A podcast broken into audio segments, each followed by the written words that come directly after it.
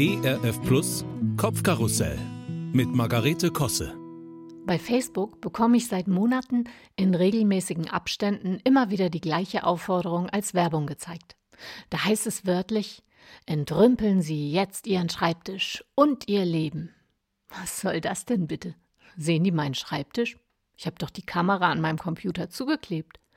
Und warum bitte sollte ich mein Leben entrümpeln? Ein bisschen Ordnung in den Papierkram bringen, ja gut, aber das mache ich schon, und zwar genau dann, wenn mir danach ist. Und auf gar keinen Fall, wenn ich so schlaumeiermäßig darauf hingewiesen werde. Das nervt nämlich. Was mir auch immer wieder angeboten wird, ist eine sogenannte Fitness-Armbanduhr. Die wüsste angeblich, was gut für mich ist, sagt, wie viele Schritte ich so mache und wie viel es eigentlich ihrer Meinung nach sein sollten. Äh, Moment. Ich will überhaupt nicht, dass so eine Uhr weiß, wie viele Schritte ich mache. Das geht die doch gar nichts an. Wenn ich von hier aus zu Fuß nach Menzlingen gehe, dann durchs Kupfersiefertal hoch nach Oberlüghausen und von dort durch den matschigen Waldweg wieder runter in den Ort, dann weiß ich haargenau, wie viele Schritte ich gemacht habe. Genug. Da brauche ich keine Uhr für.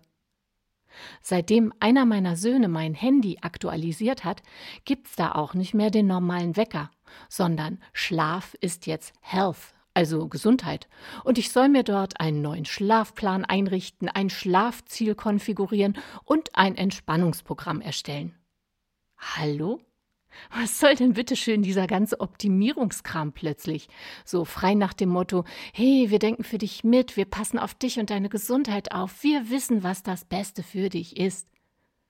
Ich möchte das aber doch gar nicht. Ich möchte bitte einfach nur rechtzeitig geweckt werden.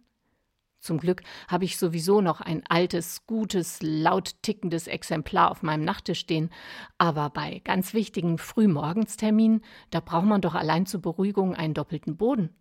Und dann stattdessen sowas. Ganz ehrlich, das geht mir auf den Wecker.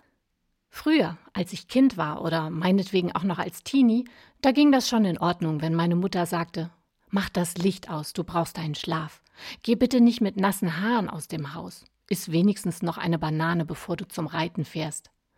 Es war zwar mitunter nervig, aber ich wusste, sie meint es gut und hat meistens recht.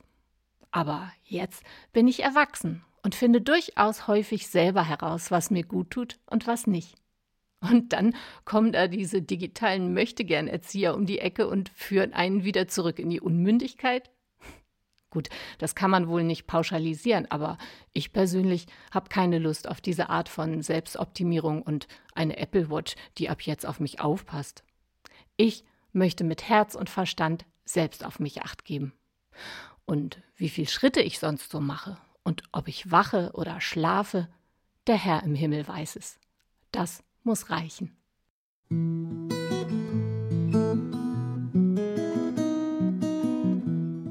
Kopfkarussell von und mit Margarete Kosse.